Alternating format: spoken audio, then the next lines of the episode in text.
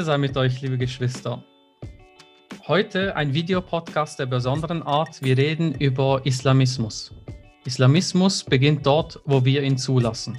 Heute als Gast Dr. Ilham Mania.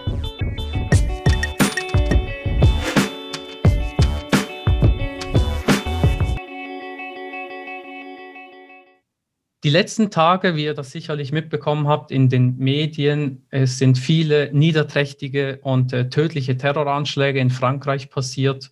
Insgesamt äh, werden die Anschläge immer wiederholt. Es gab einige Anschläge in den letzten Jahren leider. Und äh, wie ihr vielleicht mitbekommen habt, haben wir auf unserer Webseite arahman.ch auch eine Medienmitteilung rausgebracht und wir verurteilen auf jeden Fall diese niederträchtigen Anschläge. Wir wollen heute nicht darüber reden, dass wir sie verurteilen, sondern wir würden gerne ein wenig näher auf die Hintergründe eingehen. Und wie schon gesagt, heute haben wir Ilham dabei. Herzlich willkommen, Ilham. Herzlich, äh, vielen Dank für die Einladung, Karim. Sehr, sehr gerne. Ich freue mich sehr, dass du da bist. Dr. Ilham Mania ist Privatdozentin am Institut für Politikwissenschaft der Universität Zürich und auch bekannt als Autorin und Menschenrechtsaktivistin. Sie studierte in Kuwait, Jemen und den USA und erlangte ihre Habilitation mit ihrer Arbeit The Arab State and Women's Rights, The Trap of Authoritarian Governance. Also auf Deutsch der arabische Staat und Frauenrechte, die Falle autoritärer Regierungsführung. Ihre Forschungsfelder umfassen Rechtspluralismus und islamisches Gesetz, Politik der arabischen Halbinsel, vor allem Jemen und Saudi-Arabien, Gender und Politik im arabischen Raum und politischer Islam. Man kann also sagen, sie erforscht unter anderem den Islamismus aus mehreren Aspekten gleichzeitig. Und wenn ich mich richtig erinnere, kam 2018 ihr Buch Der alltägliche Islamismus, Terror beginnt, wo wir ihn zulassen. Ein sehr empfehlenswertes Buch zur Lektüre. Auf jeden Fall sehr, sehr hilfreich und lehrreich. Ilham, bevor wir gleich ins Thema eingehen, eine persönliche Frage. Was isst du gerne? oh, that's a good one. ah, um, ملوخية فول طعمية حلبة Oh my God, ich habe viel in Kebab. Und all das, okay. Molochia, äh, Fool, das ist eher Bohnen. Molochia, das ist ein ägyptisches äh, ja. Gericht. Ähm, Tamia, das ist Falafel, aber ägyptische Tamia, Falafel. Mhm. Ähm, äh, Helba, das ist die jemenitische Nationalgericht, oder? Ich kann nicht einmal erklären, was das heißt, aber es schmeckt, man, nachdem man einfach zehnmal gegessen hat. Und dann Kebab. I love Kebab. Okay. Also. Kebab, sorry. Shish Kebab, okay. Ähm, ich, ich mag Molochea auch nicht so ehrlich, ehrlich gesagt. Ich war in Ägypten und ich hatte eine sehr schlechte Erfahrung mit Molochea. Ich war in Semelik, dort in, in Kahira, in Kairo. Und uh, das war gar nicht gut. Also, ähm, du musst wirklich äh, in einem ägyptischen Haushalt essen. Und äh, jedes Mal, wenn ich meine Mutter ja. besuche in Ägypten, esse ich Molocheia bei meiner Tante. Das heißt, nächstes Mal komm zu uns. Inshallah, sehr gerne. ich, ich, mag vor allem Kusheri aus der ägyptischen Küche. Oh, I love it. Das ist ah, auch super. Ja, jetzt, wenn wir über Essen sprechen, werde ich nicht aufhören. Ich liebe, ich, ich liebe das Essen sehr. Ja. Ich liebe wirklich ähm, arabisches Essen sehr. Ja. ja, ich auch. Also ich bin immer fasziniert, was für eine reiche Vielfalt da ist. Und ähm, ja, also sehr gerne können wir mal äh, weiterreden über Kochkünste, über äh, arabische Küche und so weiter. Jetzt ähm, leider zu einem Thema, was nicht so ähm, Freude bereitet. Eben, du hast ja gehört, äh, du weißt ja auch, ähm, du hast ja auch im Buch schon das thematisiert. Ja, bevor wir aber da beginnen und über Islamismus reden, wurdest du selbst auch schon von Islamisten bedroht? Mhm. Ähm, ja, ähm, ich muss zuerst betonen, ich fühle mich sehr sicher äh, hier in der Schweiz. Aber 2006, ähm, das war das erste Mal, dass ich wirklich eine Morddrohung gekriegt habe. Äh, ab 2005 habe ich angefangen, über äh, humanistische Islam zu schreiben. Und das war wie eine, ähm, äh, ähm, eine Einladung, ähm, uns zu überlegen, wie wir unsere Religion einfach ähm, kritisch betrachten und dann dazu auch führen, dass wir vielleicht mit der Zeit auch einen Reformprozess äh, anfangen. Äh, interessanterweise also zwischen 2005 und 2006, ich habe über verschiedene Dimensionen geschrieben, über Reform im Islam. Ähm, erst als ich angefangen habe, über ähm, die Frauenrolle innerhalb von unserer Religion äh, zu sprechen und besonders mit diesem Artikel ähm, äh, über das Kopftuch, ähm, der Titel Ikhla al-Hijab, und das heißt, nimm das Kopftuch weg. Und ähm, in diesem Artikel habe ich eher äh, ähm, meine Rede an, an Frauen, muslimische Frauen, äh, angewandt. Und ich habe einfach sie, ähm, ähm ich habe einfach über das Kopftuch ähm, gesprochen, wahrscheinlich in einer Art und Weise, wo das nicht no normalerweise der Fall wo ich gesagt habe, äh, äh, ich flehe Sie, dass Sie einfach äh, Ihr eigener Verstand so benutzen und hören Sie bitte mein Argument gegen das Kopftuch. Und was Sie nachher entscheiden, das Sie überlassen. Aber wenn Sie das entscheiden, bitte machen Sie das, weil Sie das frei, mit Ihrer freien äh, Verstand gemacht haben. Nicht wegen die Argumente, dass sie eine Aura bist, dass sie einfach ihr sich einfach verholen muss, um äh, Männer von ihrer Schönheit oder von ihrer äh, von der Versuchung zu schützen. Interessanterweise, dieser Artikel auf einer Seite war, war wirklich sehr, ähm, ich werde eher sagen, populär geworden Viele Websites haben das äh, äh, übernommen. Und das war das erste Mal, dass ich hm, eine ähm, Morddrohung gekriegt habe, ähm, die ich ernst genommen habe. Weil vorher, ich verstehe, wenn äh, es, äh, was ich sagen kann, Menschen wütend machen. Und einige schreiben, ähm, ähm, E-Mails oder Hass einfach äh, äh, Briefe, wo man merkt, dass es eher, sie sind sehr wütend.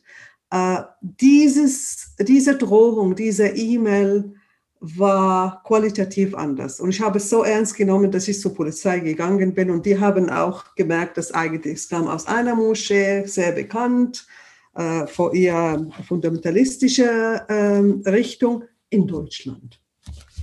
Das kannst du dir vorstellen, in Deutschland.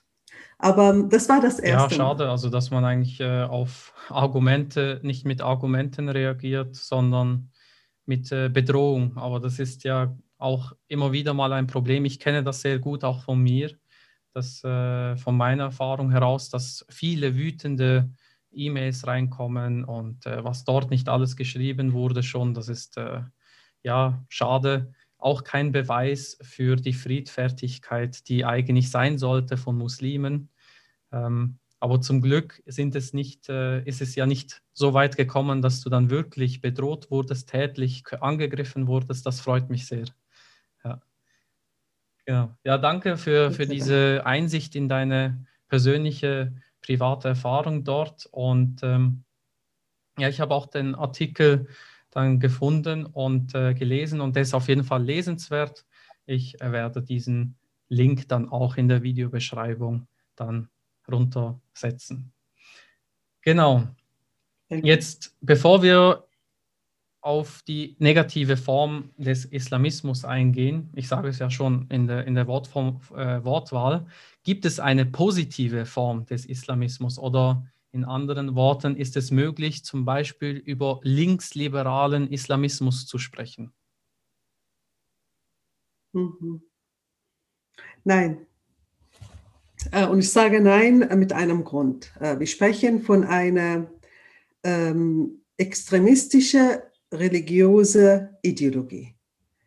Und diese Ideologie ähm, hat ähm, ähm, verbreitet eine Weltanschauung, die Menschen in zwei Gruppen verteilt, Gläubige und Nichtgläubige, wann sie, sie wollen selbstverständlich äh, politisch, sozial äh, und religiöse Ordnung in einem Staat formen, äh, gemäß ihrer religiösen Interpretation.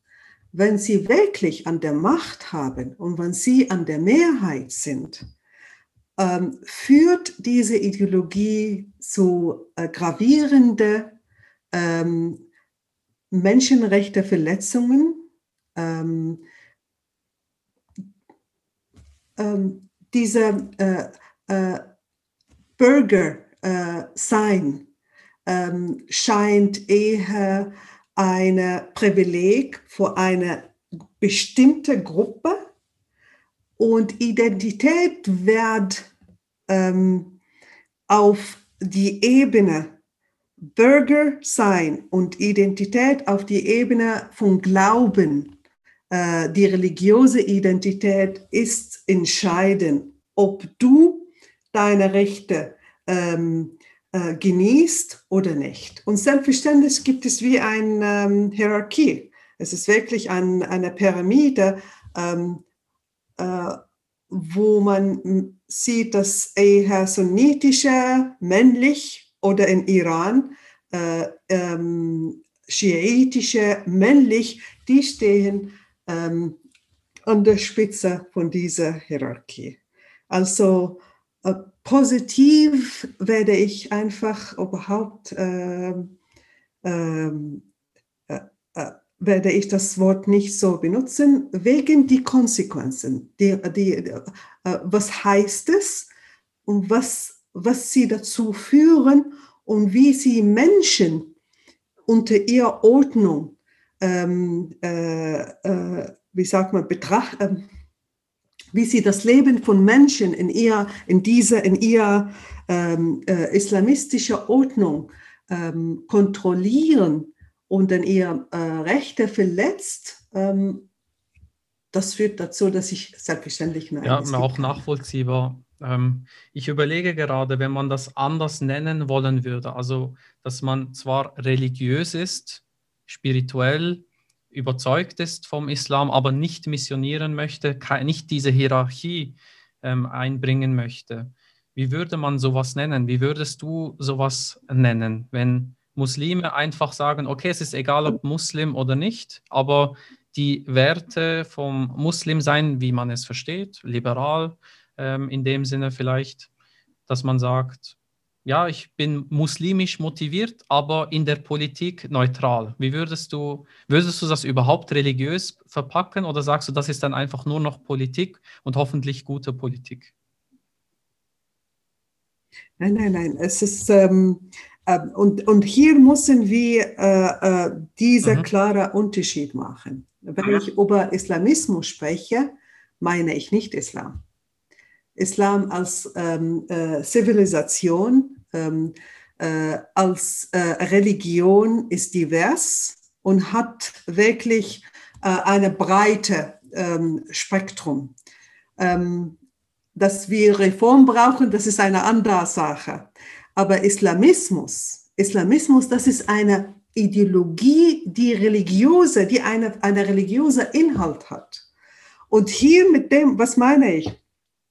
Was Sie, äh, was du vorher erwähnt haben, äh, hast, for God's sake, was du vorher erwähnt hast, ähm, ähm, eine religiöse Person ein Muslim, der seine Religion praktiziert, heißt nicht, dass er ein Islamist ist. Äh, das, das wäre ein, ein, bisschen, ja. das wäre wirklich absurd, äh, das äh, so, so zu sagen.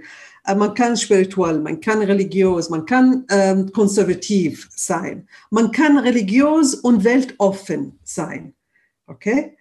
Aber diese Form von Islamismus, diese, diese Form, die Religiosität, die mit dieser Form von Ideologie kommt, die besagt mir, ich darf nicht mit, äh, zum Beispiel mit, mit meiner Nachbarin äh, essen, äh, weil sie Christin ist.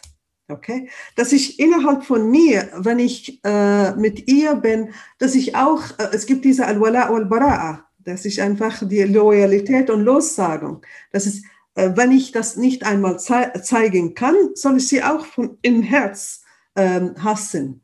Äh, dass ich mich von anderen abgrenze. Es hat auch, ähm, wie sagt man, Konsequenzen im Alltag. Ähm, äh, dass ein Schiite zum Beispiel ist nicht ein Muslim ein richtiger Muslim, eine äh, Zaiditen, Yaziditen, äh, äh, dass, dass ich nicht sie einmal akzeptiere.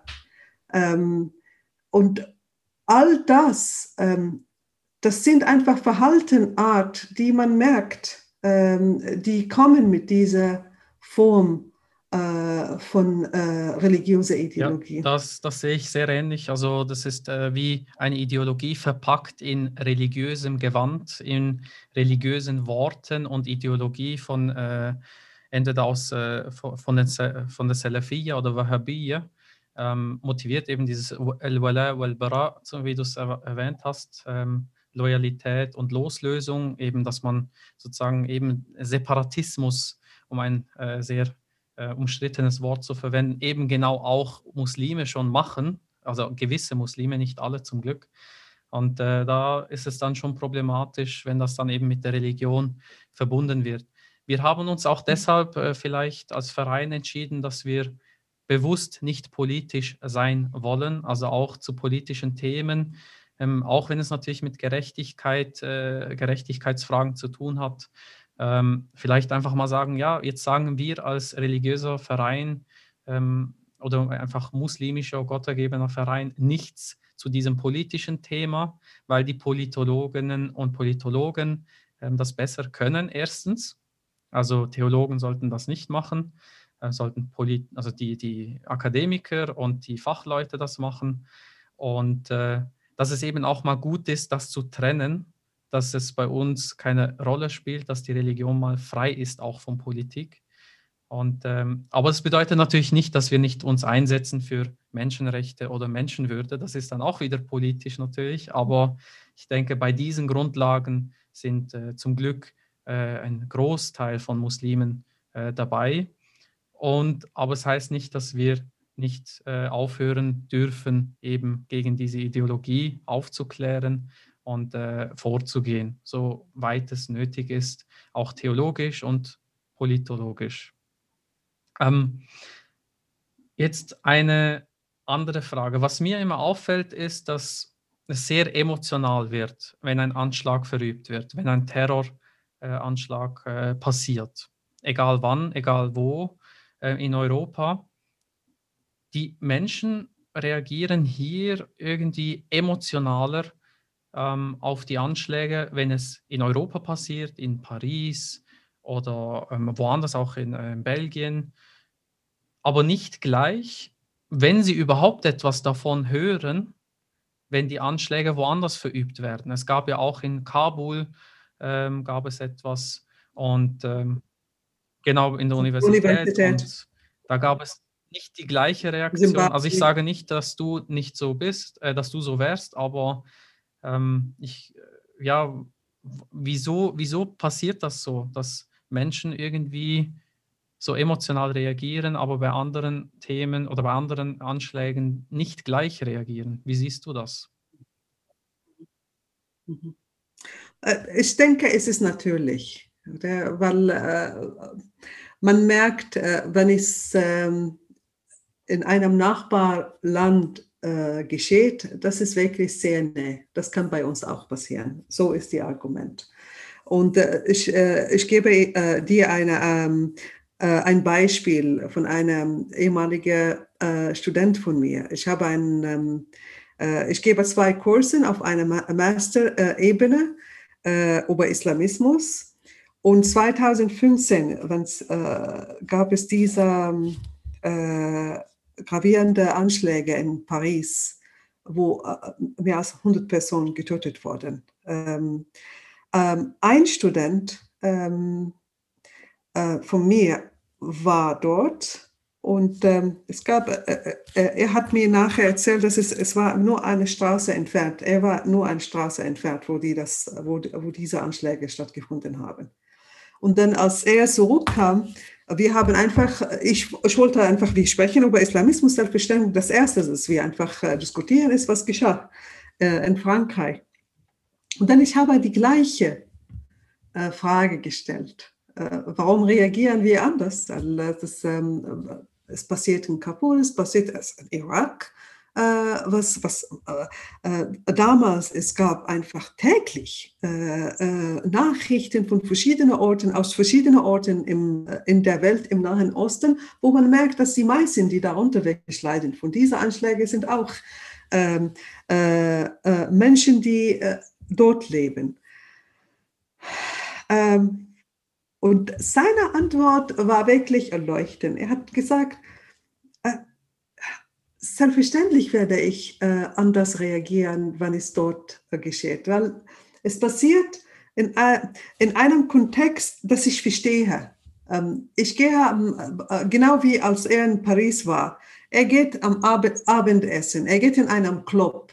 Ähm, er, ähm, äh, er man merkt, dass die Anschläge kann auch passieren, kann mir auch passieren. Und mit dem gibt es eine Form von ähm, Identifikation, wo man merkt, dass, das kann auch bei mir passieren. Jetzt in, in meinem Fall, ich bin wie eine Brücke. Okay? Auf einer Seite, ich reagiere auch stark, wenn es bei uns hier passiert. Und bei uns meine ich hier in Europa. Aber ich reagiere auch sehr stark, weil es auch bei uns passiert. Und bei uns meine ich eher im arabischen Länder, im Jemen, in, äh, äh, in Ägypten. Es gab auch in, in, in Kirchen äh, Anschläge äh, in Ägypten. Und, und wahrscheinlich, weil ich ähm, mit den beiden äh, äh, identifiziere. ich sehe mich in beiden. In Jemen selbstverständlich, mein, mein Heimat äh, äh, ist Jemen. Hier, ich bin auch Schweizerin. Mein Heimat ist auch hier. Also ich sehe das nicht als Konkurrenz. Es ist nicht ein Wettbewerb von Gefühlen. Es, wir, müssen, wir müssen mit der Zeit lernen, dass es ähm, im Grunde genommen, das ist grundsätzlich ein Anschlag gegen Menschen, egal wo sie sind. Zivilisten, egal wo sie sind. Und ähm, solche Anschläge haben keine Rechtfertigung. Ähm, und wenn man mir sagt, meine Religion ähm, sagt, ich soll Menschen töten, wahrscheinlich werde ich eher vorschlagen, dass man diese, äh, seine Religion ändern. Ja, da, da stimme ich definitiv zu. Also die Ideologie, äh, Menschen aus religiösen Gründen umzubringen, das ist, äh, also da, da, merkt man schon, wie krank sowas dann sein muss, dass eben ein Menschenleben nichts mehr an Wert hat. Und äh, da ist es eben auch wichtig, äh, also versuche ich zumindest äh, mit der theologischen Arbeit, das eben aufzuzeigen, dass ähm, gerade umgekehrt ist, dass wir eigentlich zu mehr Verständnis äh, kommen müssen und dass die zum Beispiel, also jetzt, wenn es gerade, wir haben vorhin über El Wala und El Bara gesprochen, dass man auch mit Christen nicht zusammen essen dürfte, sagen ja einige. Und äh, umgekehrt steht aber auch im Koran wird differenziert. Also natürlich stehen auch negative, kritische Punkte über Christen und Juden und, äh, und Andersdenkende manchmal. Das äh, muss man auch differenzieren natürlich und auch anschauen, wieso und woher. Aber es wird auch zum Beispiel in Surah 3, Vers 113 und äh, folgende auch gesagt, dass sie nicht alle gleich sind und unter ihnen eine Gemeinschaft ist, die ähm, sich vor Gott niederwirft und äh, ehrfürchtig sind vor Gott und Gottes achtsam sind, kurz gesagt. Also das heißt, es wird auch positiv formuliert und da wähle ich natürlich als, ähm, als äh, ja, Mensch, der hier auch eben mit, mit der Schweiz, sich mit der Schweiz identifiziert. Ich bin auch Offizier im Schweizer Militär. Da wähle ich natürlich dann ähm, diesen Aspekt heraus, dass ich sage, ja, wenn der Koran das zulässt, dann wer bin ich es, der dann noch über den Koran noch äh, hinweggeht und sagt, die Menschen sollte man dann noch sogar töten. Also das ist ja ein Riesensprung. Und äh, man müsste zu mehr Verständnis und zu mehr Empathie und Mitgefühl gelangen eigentlich. Das wäre für mich dann die richtige Religion und dann ist es mir auch egal, welche. Ähm, also für mich persönlich, ich bin überzeugt vom Koran und Islam, von der Gottergebenheit, ähm, aber ich kann sehr gut damit leben, dass jemand eine andere Religion hat und die ähnlichen, wenn nicht dieselben Werte vertritt diesbezüglich. Also da, das, das ist definitiv ein großes Thema. Ich möchte aber auch nicht zu stark auf die Theologie eingehen. Ähm, ich möchte da dich noch ein wenig zu einem anderen, auch emotionalen Punkt noch einmal fragen und dann kommen wir äh, zum Islamismus äh, zurück. Ähm, was denkst du, wenn du folgende Aussage hörst? Wenn zum Beispiel ein Schweizer Amok läuft, gilt er als psychisch krank. Wenn ein Muslim Amok läuft, war er ein Islamist. Mhm, mhm, mhm.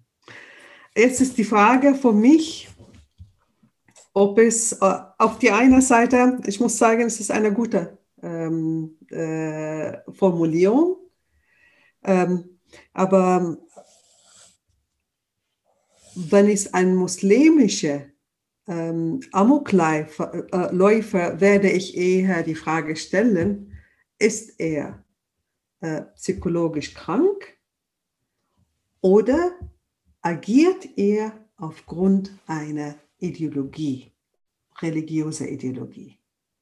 Wenn diese Person ähm, tötet im Namen von einer religiösen Ideologie, dann ist das nicht ein Amoklaufer.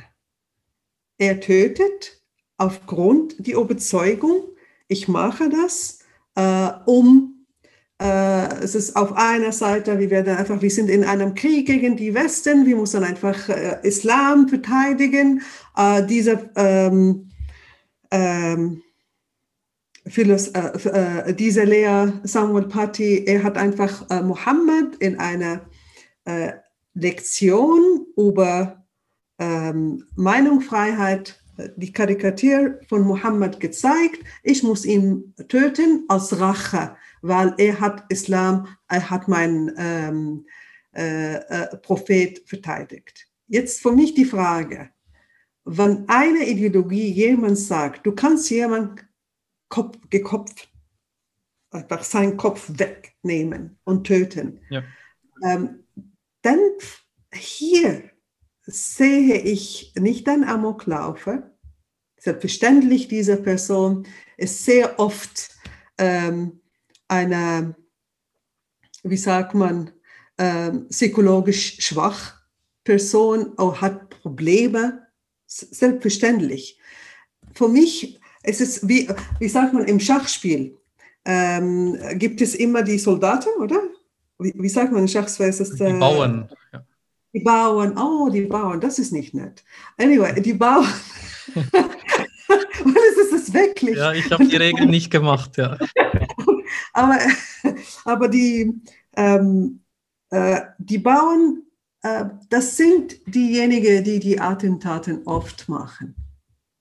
Okay? In, in islamistische äh, ähm, äh, Kreisen. Äh, aber wer dahinter steht, es ist die andere Frage. Und hier sehr oft äh, Organisationen, ähm, die diese Form von religiöser Ideologie verbreiten.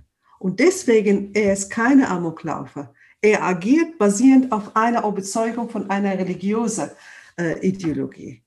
Und er selbst ist jemand, der geopfert von dieser Strukturen und diese Organisationen. Ähm, und deswegen er ist kein äh, Amoklaufer. Ja, also wenn die Ideologie dahinter natürlich ihn dazu zu dieser Tat führt, dann denke ich auch, kann man ruhig von Islamist sprechen. Und ich denke, das ist auch ein bisschen das Schwierige dabei, dass man natürlich in die Ohnmacht zurückfällt als, äh, als Muslim, der dann natürlich sagt, oh, ich möchte natürlich nicht, dass wieder ein Muslim ist, äh, wieder dieser Anschlag. Und äh, da fühlen ja Muslime alle mit und denken, oh nein, nicht schon wieder, wieso braucht es sowas überhaupt? Wieso können wir nicht einfach friedlich miteinander leben? Das ist die Einstellung von vielen Muslimen und Musliminnen. Mhm. Ähm, und, ja. und, und, und, und, und, ja. und, es ist wichtig, was du sagst, ist, dass ich, ähm, eine gute Freundin von mir, eine von meiner besten Freundinnen, die lebt in Österreich, auch Jemenitin. Und als ähm, die letzte Zeit, äh, es gab diese Attentat in Wien, weißt du, was sie mir gesagt hat? Äh, sie hat gesagt, äh, ähm, zum Glück ist er nicht Araber.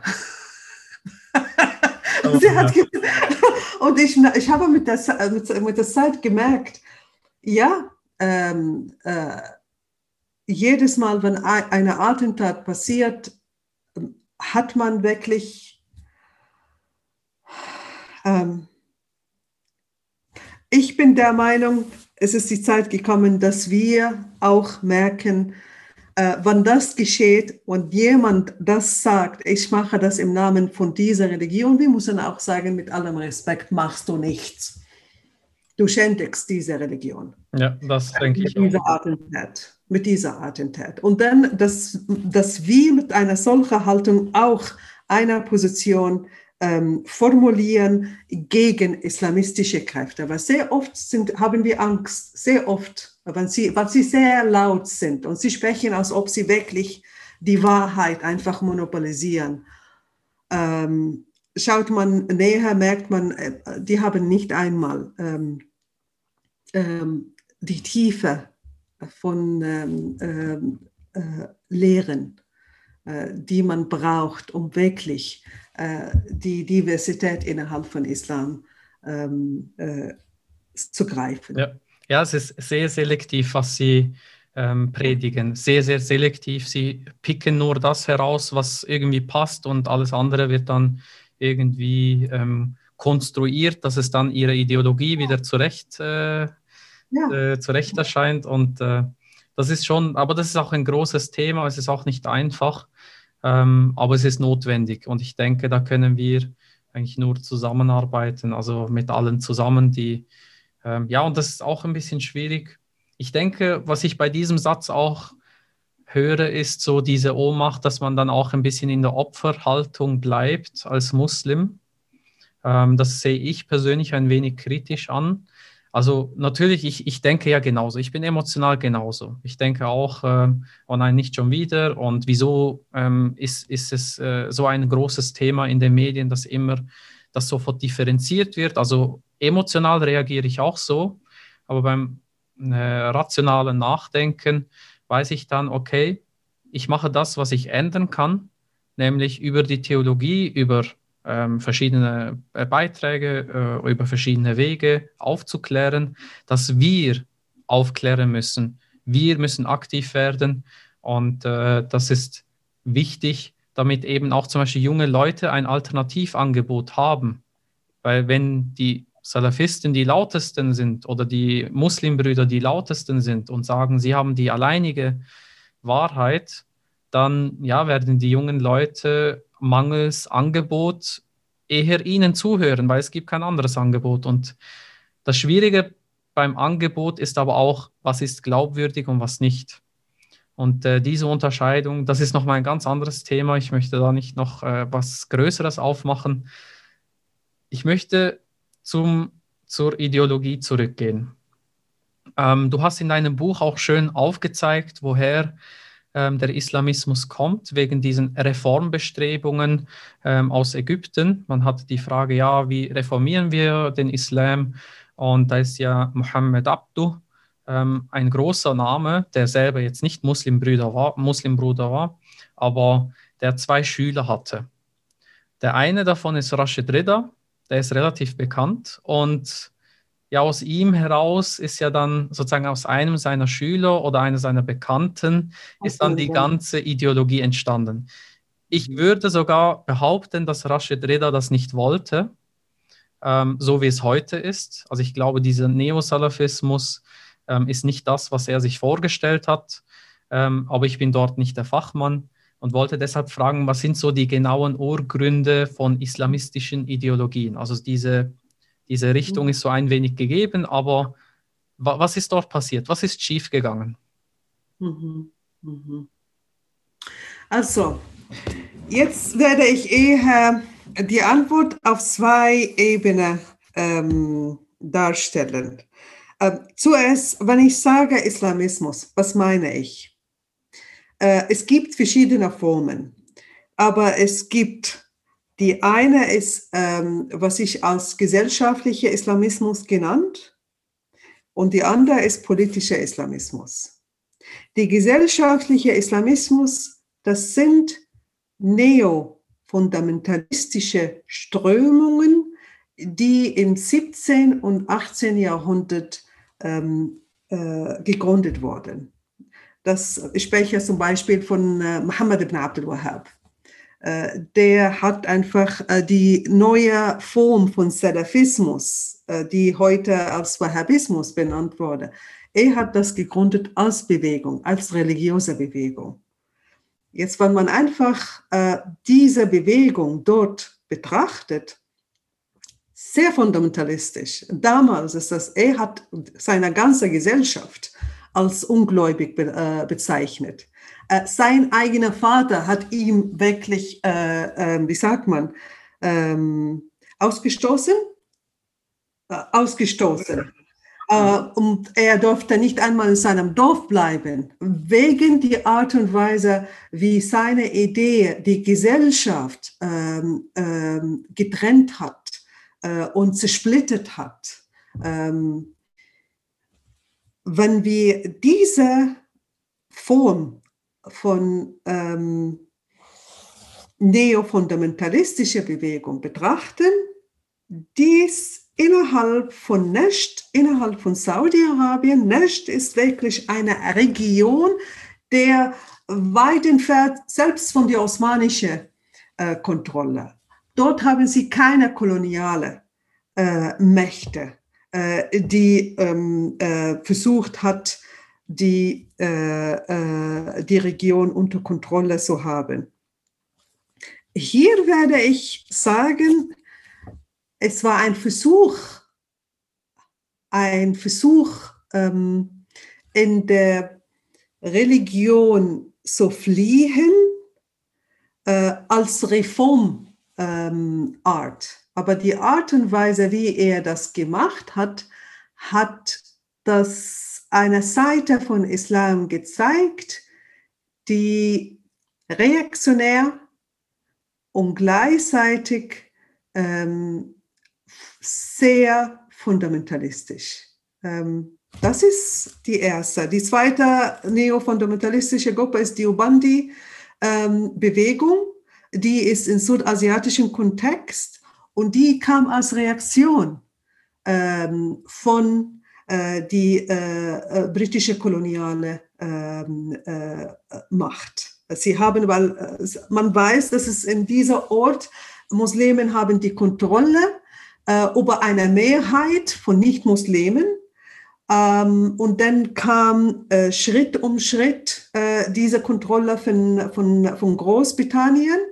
Und sie haben die Kontrolle verloren und plötzlich mussten sie auch äh, eine Situation erleben, wo zum Beispiel ähm, die Hindu ihr, äh, zum Beispiel, man, man hat gemerkt, die Kontrolle, die Ordnung, die man eher äh, durchgesetzt hat, hat keine Bedeutung mehr. Und diese Bewegung war wie eine Reaktion, man ging innen, man, man wollte sich ähm, von all das abzuschotten, aber im Kern ist eine salafistische äh, Leseart von Ibn Taymiyyah. Ibn Taymiyyah, weil äh, die sind Hanafiten, das ist wichtig zu, äh, zu verstehen, die sind Hanafiten, die Ubandi. Aber im Kern die Lehre von Ibn Taymiyyah, diese äh, äh, äh, islamische Gelehrte von, ich glaube, 13. Jahrhundert äh, oder ähm, ich weiß es nicht, in welchem äh, zeitlichen Raum, äh, entweder äh, ja, 13. Jahrhundert. Ähm, er hat ähm, beide, die Wahhabiten in Saudi-Arabien, in heutiger Saudi-Arabien, und die Ubandi im südasiatischen Kontext inspiriert. Beide. Okay? Beide haben das äh, äh, gemeinsam. Jetzt ist das die erste Teil. Die zweite ähm, von Rashid Reza. Du hast, ich spreche jetzt vom politischen Islam, politischen Islamismus. Das ist eine Bewegung, eine politische Ideologie. Und als politische Ideologie, ähm, die hat im Kern die religiöse Interpretation von dieser neofundamentalistischen Bewegung, die ich vorher erwähnt habe, als Kern. Aber gleichzeitig von politischer Ideologie, hier kommt ein Versuch, wiederum Islam zu reformen, aber die Art und Weise, wie sie das gemacht haben, die Frage war eher, wie wir haben unsere Macht verloren, weil wir nicht muslimisch genug oder islamisch genug sind, oder? Und mit allem Respekt, das war keine Lösung. Das war keine Lösung. Ähm, Hassan al-Banna, äh, der Gründer von Muslimbruderschaft, er hat diese äh, Gruppe 1928 gegründet. Er war inspiriert von Rashid Rida. Und äh, ich werde auch mit dir, äh, ich bin auch deiner Meinung, äh, dass Rashid Rida hat nicht einmal das so gedacht. Äh, man merkt, viele von dieser äh, Persönlichkeiten, die versucht, die, die, die haben wirklich versucht, etwas zu ändern. Muhammad Abdo auch, hat auch, wollte auch etwas äh, zu ändern. Aber die Art und Weise, wie sie das gemacht haben, war sehr äh, verhaftet mit Widersprüchen. Und die gingen nicht an der Ursprung des Problematisch. Äh, warum haben wir bis heute ein Problem? Und Hassan al-Banna äh, mit seiner Art, ähm, er war konfrontiert mit zwei Entwicklungen. Auf einer Seite, man hat die britische, ähm, äh, wie sagt man, Kontrolle in Ägypten, Kolonialisierung. Ähm, auf die andere Seite, und wahrscheinlich aus meiner Sicht mindestens, ist das wichtig, Wichtige, ähm, 1924 hat Kamal Atatürk die Kalifat äh, abgeschafft. Kamal Atatürk mit seiner Trennung von Staat und Religion, mit seiner ähm, Abschaffung von Kalifat, osmanischer, osmanischer Kalifat, mit allem, was er gedacht, gemacht hat und mit der ähm, Fokussierung auf Nationaleinheit von Türkei, ähm, stand in Widerspruch zu alles, was Hassan el-Banna geglaubt hat. Er hat an die Kalifat geglaubt. Er glaubt nicht in eine Trennung zwischen Staat und Religion. Aus seiner Sicht, und wenn man seine Trachte liest, merkt man, er hat eine neue äh, äh, äh, Rolle für Islam äh, gebracht, statt dass Islam eine spirituelle Beziehung zwischen Mensch und Gott äh, äh, ist. Das ist eine religiöse Beziehung zwischen mir und Gott, aber auf einer individuellen Ebene. Er wollte das eine, äh, so eine äh, politische Ordnung, eine politische, soziale, wirtschaftliche, gesellschaftliche Ordnung. Alles muss geformt äh, von Islam. Und ähm, auch war er gegen die Idee von Nation mit, ähm, äh, wie sagt man, ähm, äh, Grenzen.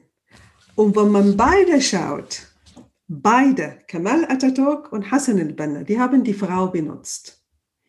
Äh, Kemal Atatürk hat einfach das mit einem Dekret Frauen, nimm ihre Form von ähm, ähm, es war, ich, äh, äh, äh, es war wirklich ein ganz, ähm, wie man einfach das gemacht hat, es war wirklich eine ganze äh, Verhüllung, äh, Form. Er, er, war das mit Dekret ein Ende zu dem. Hassan el-Banna auf die andere Seite, nein, er hat einfach ähm, ein, die muslimische Frau, er hat ein Tracht mit diesem Wort, Al-Mar al-Muslima, wo er einfach genau in dieser Al-Mar al-Muslima gesagt, was sie macht, wie sie macht und Allah mit Allah, äh, die Art und Weise, wie er einfach die religiöse Argument, die er benutzt, wie wissen Allah ist daif, nicht einmal äh, etwas, das man eher benutzen kann. Aber diese zehn Seiten werden heute so ähm, äh, main gestreamt, dass viele glauben, das ist Islam. Aber Hassan al-Banna hat das gesagt, oder? Und äh, interessanterweise, Kemal Atatürk hat Europa als sein Role Model, das ist mein Vorbild, äh, äh, geschaut.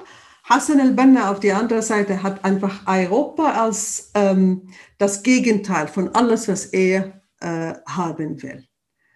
Und man merkt, ähm, mit Hassan el-Banna hat diese äh, Ideologie, religiöse Ideologie angefangen wenn man mir sagt, dass Hassan el-Banna ist ein äh, moderater Stimme, ich schlage vor, dass, dass, dass man sein Tracht über Dschihad liest. Und dann wird es einfach diese ähm, Idee einfach in der Luft äh, ähm, pluff.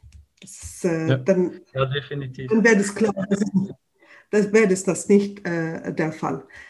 Jetzt, wir müssen verstehen, alle islamistische Gruppen haben Muslimbruderschaft oder die, wie sagt man, Zwillinge von Muslimbruderschaft, die südasiatische Zwillinge, Jamaat al-Islamiyya, ähm, ja, ähm, Jamaat Islami äh, von Abu al-Ala al-Maududi. Ähm, beide diese zwei Organisationen, die sind Zwillinge, die haben zusammengearbeitet, sie haben einander inspiriert. Aber alle anderen islamistische Organisationen, inklusive Al-Qaida, äh, die kamen, ähm, äh, die haben ihr Ursprung in äh, diese zwei Organisationen, Muslimbruderschaft und Jamaat al-Islami. Ja, und sie wirken ja leider bis heute noch in den Mainstream hinein. Also das ist äh, ähm, einerseits ein großer Erfolg für sie natürlich, ähm, aber es ist äh, furchtbar, wie viele Bereiche heute noch beeinflusst werden.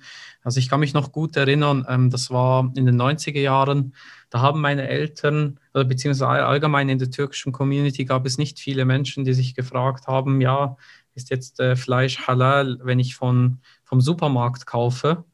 Und äh, man hat dann Schritt für Schritt gemerkt, hey, was passiert hier? Also ich habe dann irgendwie plötzlich die türkische Moschee nicht mehr gekannt. So, wieso, wieso ist das jetzt plötzlich ein Thema? Hat sich die Religion verändert? so in dem Sinne, ja, sie hat sich verändert, die Ideologie hat sich verändert. Und ähm, das ist definitiv der Einfluss der lauten ähm, Minderheit, ähm, die sehr gut organisiert ist. Und ähm, ja, da muss man, das, das ist schon das ist wieder ein Thema für sich. Das ist ähm, faszinierend und furchterregend zugleich. Also ja. deshalb finde und, und, und, Ja, gerne sag. Na, ich wollte nur sagen, es ist und gleichmäßig ist das Kopftuch ist auch wie ein Symbol dafür. Weil wir müssen nur äh, unser Fotoalbum sehen, wie das war vorher, ähm, äh, vor 30, 40 Jahren und heute. Und äh, mit allem Respekt, wir waren auch Muslimen da vorher. Aber es hat geändert. Äh, äh, aber das kommt auch mit diesem Argument, äh, wenn sie das nicht machen, dann sind sie nicht äh, gute Muslimen oder sie müssen das zu lieber Gott machen. Ähm, es hat mit Gott, mit allem, es hat wirklich mit Gott überhaupt nichts mit zu tun. Ähm, es hat mit einer ähm, äh, politischen Ideologie, die uns besagt, ähm, wie wir uns äh, verhalten und die so besessen von ähm, die äh, Sexualität und ähm, äh, Beziehung zwischen Mann und Frau in einer Art und Weise, wo man merkt, dass es diese Trennung zwischen Mann und Frau, die sie darauf beharren, dass das ist so ähm, obsessiv, es ist wirklich Besessenheit äh, mit der Sexualität der Frau ähm, und ihrer Mundigkeit. Ja, das ist auch der Grund für mich, wieso ich als Mann nicht mehr über Kopftuch reden möchte, weil es sind schon genügend Männer gewesen, die gesagt haben, was die Frau zu tun haben soll oder nicht. Und äh, deshalb habe ich mich entschieden, dass ich in dem Bereich zukünftig zumindest, also ich habe früher ja Artikel geschrieben darüber und auch geredet, aber das ist ein Thema, das müssen Frauen zurückerobern und dann selber bestimmen. Und da bin ich dann auch deiner Meinung, wie in deinem Artikel, was, äh, den du vorhin erwähnt hast, wenn die Frau sich dann frei entscheidet für ein Kopftuch, dann ähm, finde ich, dass man das auch unterstützen kann. Und äh, das ist aber nochmal ein ganz eigenes Thema natürlich. Ähm, genau, jetzt äh, danke für, für die Erklärung, für diese, äh, für diese zwei Aspekte und äh, für die Darstellung. Das ist äh, sehr äh, aufschlussreich. Jetzt stellt sich natürlich direkt die Frage, was für Wege siehst du hinsichtlich der Prävention und Aufklärung bei diesem heiklen, aber umso wichtigeren Thema von mhm. Islamismus? Also du machst ja offensichtlich, bist ja Dozentin und klärst dann über die Akademie auf, aber was können wir als Muslime, als Vater, als Imam, als Mutter, als ähm, Mitarbeiter in einer Firma, als Moscheegänger, jung, alt, was, was können mhm. wir noch zusätzlich machen? Also innerhalb ähm, ähm, muslimischer Gemeinschaften werde ich eher vorschlagen, schau zuerst, wem du deine Kinder, äh, zu wem du deine Kinder schickst, äh, Religion zu lernen. Ähm, das ist eine ganz zentrale äh, Frage. Weil ich habe gemerkt, ähm, das hast du erwähnt, ähm, die Moschee hat sich geändert. Äh, wie wir Islam äh, praktiziert haben, hat sich in bestimmten Orten geändert, ähm, in verschiedenen Orten geändert. Und das hat mit, äh, mit einer Islamisierung äh, und ich werde auch sagen, einer Radikalisierung äh, von Islam selbst, islamische Lehre. Und deswegen, ähm, um meine Kinder zu schützen, werde ich auch aufpassen, ähm, zu welcher Moschee schicke ich meine Kinder, zu welcher religiöser Unterricht schicke ich meine äh, Kinder. Auf die andere Seite, auf staatlicher Ebene, werde ich hier vorschlagen, dass wir die äh, religiöse Inhalte und Imam-Ausbildung und religiöse Lehre, ähm, äh, Lehrkräfte, dass wir diese drei Komponente professionalisieren. Und das heißt, dass wir wie Institutes, ähm, wie sagt man, ähm, akademische Organisation aufbauen, die mit einer klar, klare ähm, ähm, mit Klarheit einfach aufgebaut, akademisch, religiös, ähm, wie sagt man, ähm, sachlich, ähm, dass wir das äh, in einer Art und Weise vom Staat her organisieren, damit wir nicht äh, enden mit religiöser Unterrichte, die sagt, die Kinder, ihr lebt in einer ungläubigen Gesellschaft, ihr muss da die anderen hassen, äh, Muslime einfach sind äh, überlegen als die anderen ähm, und gleichzeitig von dieser Halal und Haram, die einfach das Leben wirklich äh, in eine separat separatistische äh, Form von Gesellschaft für oder dass äh, Juden ähm, äh, äh, wir müssen Juden hassen, äh, all diese Aspekte. Es ist wichtig, dass wir planen. Aber wenn es um Prävention geht, aufklären, aufklären, aufklären, aufklären. Deine Rolle ist sehr wichtig. Okay? Deine Rolle ist sehr wichtig, weil du bringst auch, du kannst auch zeigen, diese Argumente, äh, die die Islamisten, Salafisten, Muslimbruderschaft benutzen, ähm, die sind nicht nur selektiv, sehr oft ähm, ähm, äh, drehen sie Fakten. Sie drehen die Fakten. Und ähm, mit Aufklärung, religiöser Aufklärung, aber auch, ähm, dass wir auch mit der Zeit lernen, kritisch zu sein, dass wir auch lernen, auch unsere religiöse ähm, äh, äh, Schriften auch kritisch zu betrachten. Das heißt nicht, dass man aufhört, Muslim zu sein, aber wenn jemand aufhören, Muslim zu sein, das ist auch sein oder ihr Recht, aber gleichzeitig, dass wir kritisch, dass wir kritisch äh, ja, das, da bin ich definitiv ein Verfechter da, davon. Ich habe ja Mathematik studiert und da ist das analytische Denken natürlich im Vordergrund und äh, das, das äh, systematische, vollständig, also formell vollständige ähm, Vorgehen natürlich sehr wichtig und ich denke, das kann man im Prinzip, also nicht eins zu eins, aber im Prinzip auch auf Theologie anwenden kritisch zu sein, zu hinterfragen, verschiedene Aspekte gleichwertig äh, miteinander ähm, zu berücksichtigen. Und äh, das, diese Fähigkeit, ja, das ist definitiv etwas, woran wir alle, also auch ich noch natürlich, äh, noch äh, definitiv daran arbeiten können. Das ist äh, ja ähm, eine wichtige Arbeit und aber auch sehr schmerzhafte. Ähm, und ich sage auch immer, je, jedes Mal, wenn wir bei, zum Beispiel bei unseren Gemeinschaftsstunden sind in Zürich, jemand, der noch nie wirklich gezweifelt hat, und zwar richtig schmerzhaft gezweifelt hat an, seiner, an seinem Glauben, an der Religion, der ist noch nicht wirklich gläubig. Und äh, das, das braucht es.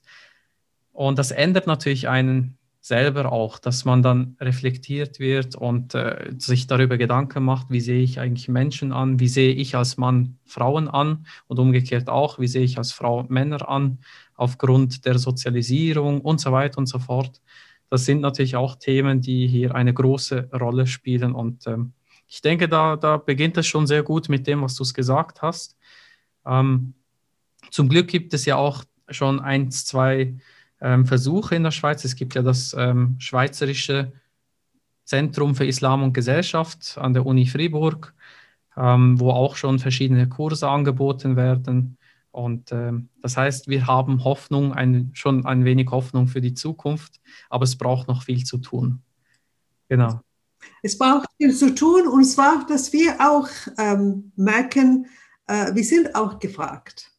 Okay, wir sind auch gefragt. Wenn wir sagen, warum sagen Sie, dass das hat mit uns zu tun, also dann verhalten wir auch äh, uns entsprechend und nehmen wir auch Positionen dass, dass wenn ein Salafist uns sagt so und so oder wenn jemand einfach uns Sinn uns sagt, dann sagen wir mit allem Respekt, ähm, das ist Ihre Meinung, Sie repräsentieren uns nicht. Genau, das, da bin ich genau bei dir.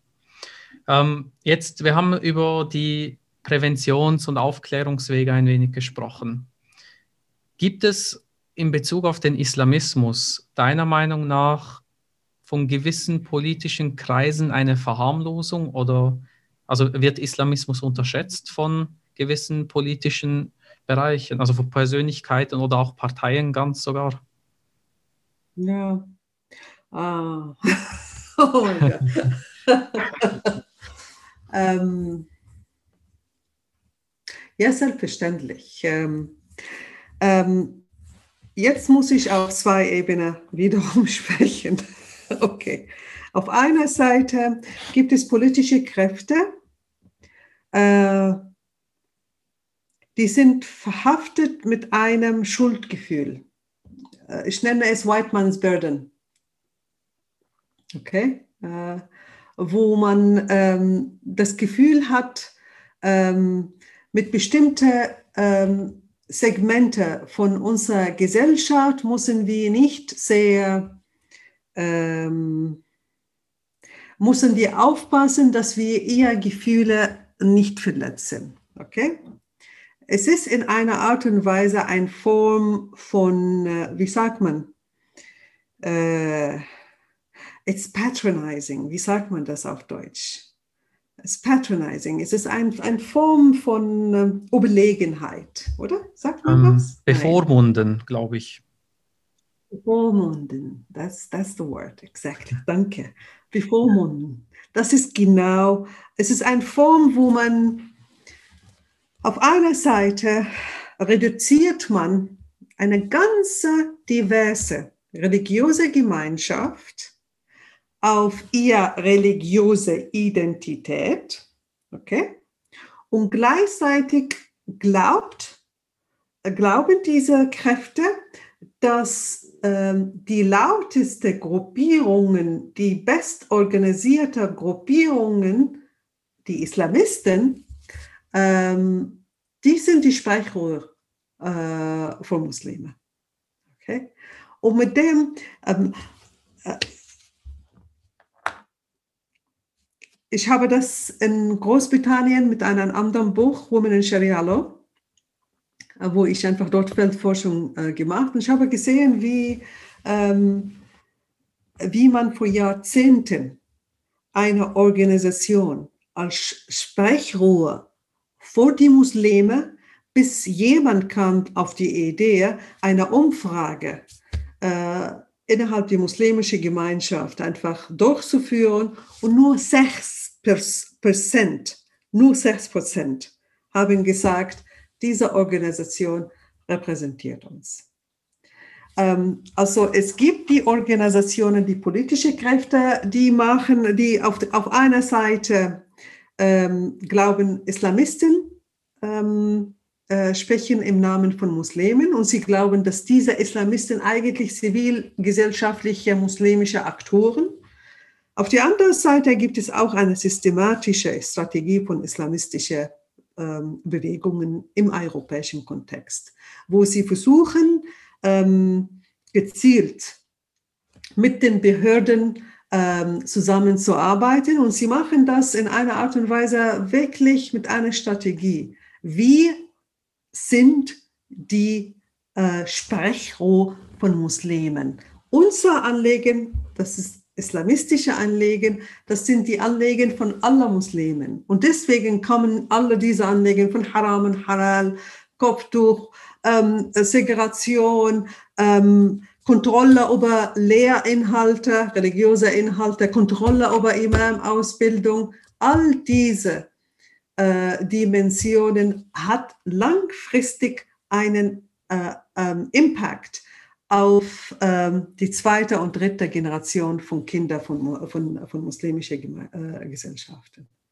Und wenn man das sieht, ähm, kommt auch dazu die Art und Weise, wie der Staat mit religiösen Gruppen zusammenarbeitet und sehr oft in Ländern, wo man anfängt, zum Beispiel Österreich, wir waren alle sehr ähm, äh, glücklich über die 2015 äh, Gesetz, äh, die sie gehabt haben, äh, wo sie einfach ähm, das äh, Geld von Ausland ähm, von äh, österreichischen Moschee unterbinden haben. Aber gleichzeitig, was sie gemacht haben, sie haben ähm, neben äh, einer Alawite, äh, Alawite ähm, äh, religiöse Gemeinschaft, haben sie eine Organisation, die äh, IGGÜ, als die Sprecher von den Muslimen. Und wenn man genauer hinschaut, merkt man eigentlich, dass sie leider ähm, sehr stark beeinflusst, ähm, wenn nicht von Islamisten, dann eher von türkischer Regierung.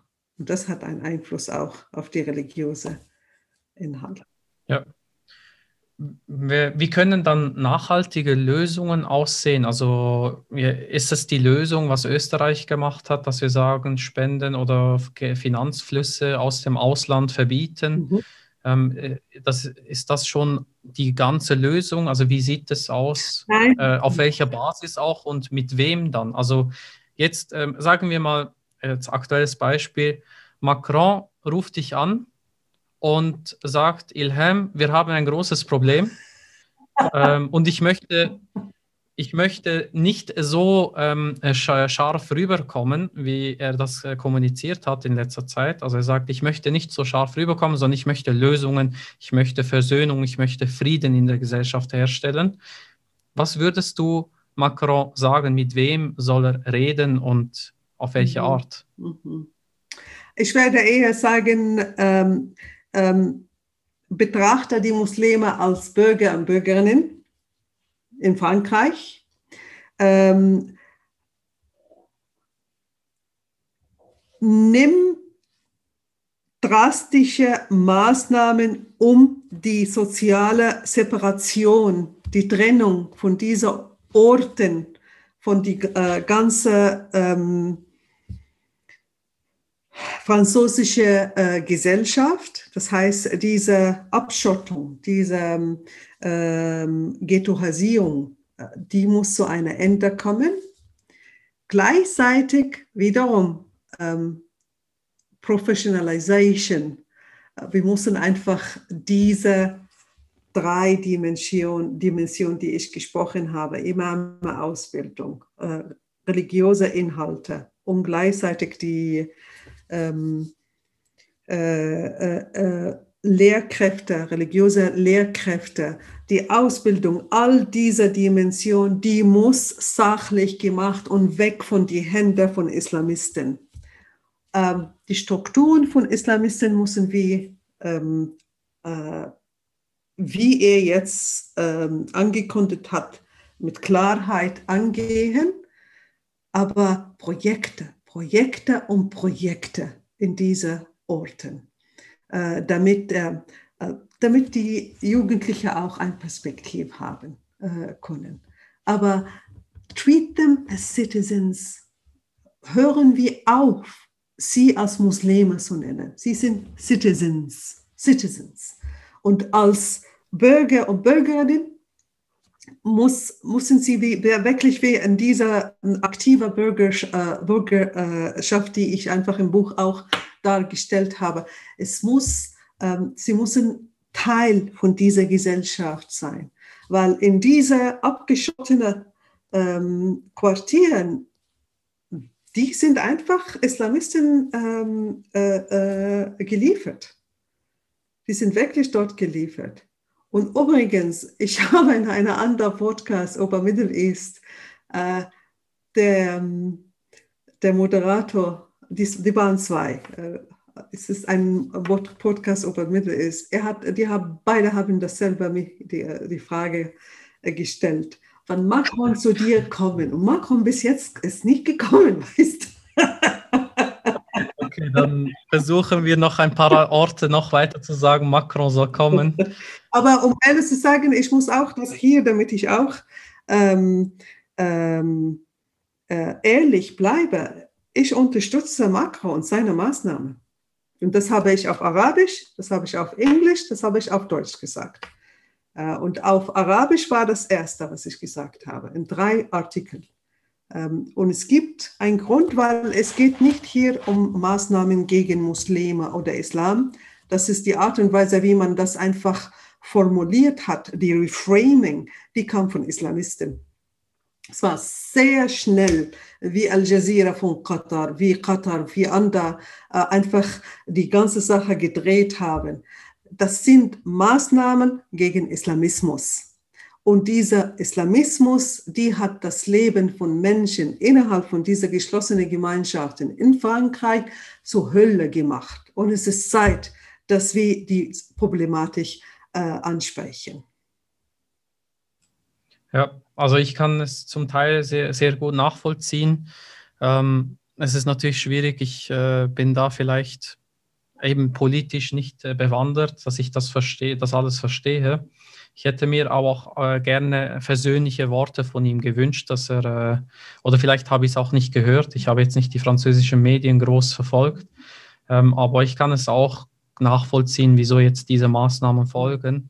Ich glaube, er ist auch, also irgendwo ist er gezwungen, jetzt auch zu handeln. Also äh, sonst, sonst, das wäre ja politischer, äh, also nicht Selbstmord für seine Karriere, sondern das wäre politischer Selbstmord für Frankreich ja. insgesamt. Und gleichzeitig, ja. weil ich auch die französische Medien nicht folge, was ich gemacht habe, ich habe, ich ging auf Website, wo ich seine Rede, die ganze äh, genommen haben und übersetzen lassen. Es gibt Gott sei Dank Diebel, oder? und damit ich auch verstehe, was hat er genau gesagt. Und der Mann hat wirklich versucht, wirklich eine, eine Linie ähm, zu finden, wo er wirklich, er, es geht um Lösungen, aber es war interessant, wie sofort, man hat äh, ähm, sofort gesagt, man hat die ganze Rede, die vor ungefähr eine Stunde äh, lang gedauert hat, man hat nur einen Satz genommen. Islam ist in Krise. Und man hat das einfach wiederholt. Islam, er hat gesagt, Islam ist in Krise.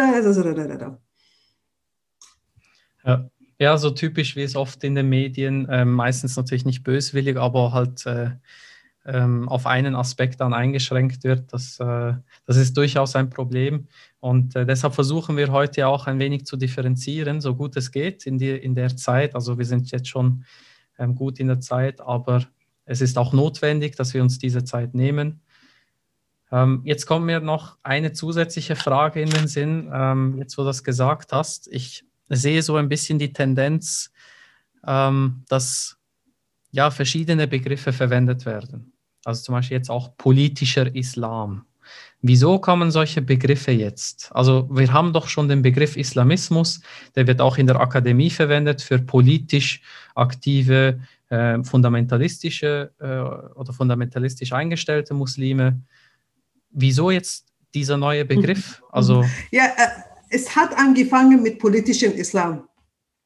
Wenn man sieht, erstens hat man angefangen, ähm, wenn man äh, ähm, schaut, äh, die Entwicklung von ähm, äh, Literatur, als sie angefangen haben, zuerst hat man von Fundamentalismus gesprochen, dann nachher ging man zu politischen Islam, okay? Und dann nachher kam diese Begrifflichkeit von Islamismus. Und ich benutze Islamismus ob gesellschaftlich oder politischer Islamismus, absichtlich, damit ich dieser politische Islam einfach, äh, damit ich vermeide äh, äh, politische äh, Islam. Äh, es ist eine Begrifflichkeit, ähm, aber gleichzeitig es ist interessant zu sehen, dass einige versuchen einfach mit, mit dem Begrifflichkeit politischer Islam zu sagen, das sind nur Aktivisten, aber sie wollen eine politische Ordnung. ich lache, weil es ist, wir haben die politische Ordnung in verschiedenen Orten gesehen und was das heißt für die Menschen, die dort leben. Wir sind die Ersten, die darunter leiden, oder? Aber das sind nette westliche äh, Akademiker, die ähm, wahrscheinlich ähm, diese Problematik ähm, aus anderer äh, Sicht betrachten ich habe großen Respekt, aber ich sage es immer, schauen Sie die Konsequenzen und sagen Sie mir nachher, warum verurteilen Sie das nicht. Nur die Konsequenzen. Weil man hat kein Problem, ähm, äh, Recht außen, Neonazi, faschistische Gruppierungen, auch, äh, wie sagt man, ähm, äh, äh linke Außen zu verurteilen. Warum haben wir eine Hemmung, äh, eine Bewegung, eine religiöse extremistische Bewegung zu verurteilen, äh, religiöse politische Ideologie zu verurteilen, wenn, wenn, auch wenn wir sehen, was das heißt für die Menschen, die darunter äh, leiden. Ähm, ich ja. bin einfach so an einen Punkt gekommen, wo ich äh, denke, jetzt ist nicht die Zeit zu versöhnen. You know, the appeasement, äh, dieser mhm. Worte, das ist nicht die Zeit dafür. Jetzt ist die Zeit, dass man eher die Sache mit Klarheit auch nennen. Weil wenn wir heute das nicht machen, wir werden das in 20 Jahren einfach bedauern. Wirklich bedauern. Ja, wir bedauern es ja eigentlich jetzt schon. Also es ist ja. ja. eigentlich eine Entwicklung, die schon lange da ist und äh, die wir heute eben jetzt erleben, weil die gewisse Menschen denken eben aufgrund dieser Ideologie, sie müssten in die, zur Tat schreiten. Ähm, aber ich, ich verstehe, was du meinst, ähm, dass wir dann sozusagen noch tiefer äh, in Problemen stecken und äh, uns dann denken, wieso haben wir damals nicht anders reagiert. Ja. Also das denke ich auch bei mir persönlich auch. Wieso habe ich nicht früher schon begonnen, mich mit äh, diesem Thema zu befassen? Ähm, das ist äh, aber dann natürlich auch wieder ein anderes Thema. Ähm, jetzt habe ich noch eine oder die zweitletzte Frage. Du hast nur ein einziges Wort. Wir haben jetzt sehr viel, sehr viel gesprochen und ähm, jetzt all die Lösungsvorschläge, die du, die du erwähnt hast, Professionalisierung, Imamausbildung, Institute, Aufklärung, Präventionsarbeit, Projekte in der Gesellschaft, Muslime nicht als Muslime sehen, sondern als Bürger verstehen und so weiter und so fort.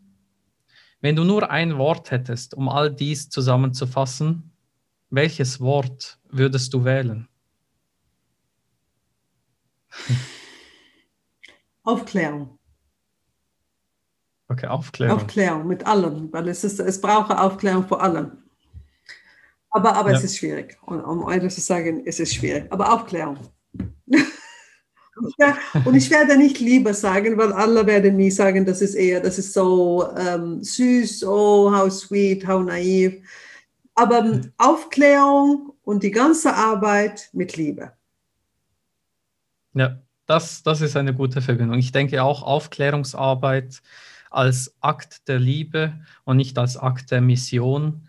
Ähm, das, das ist definitiv etwas, womit ich persönlich sehr viel anfangen kann und äh, bei der Selbstaufklärung dann für mich natürlich beginnen. Also ich für mich und dann darüber reden, sicher. Ähm, wir haben ja auch über Dschihad und verschiedene Themen auch auf unserer Website Artikel geschrieben oder wir haben das auch schon verschiedenen Orten thematisiert. Ähm, das wird definitiv noch dranbleiben mit der Aufklärung. Und äh, jetzt die letzte Frage, lieber Ilham. Möchtest du noch irgendetwas ergänzen?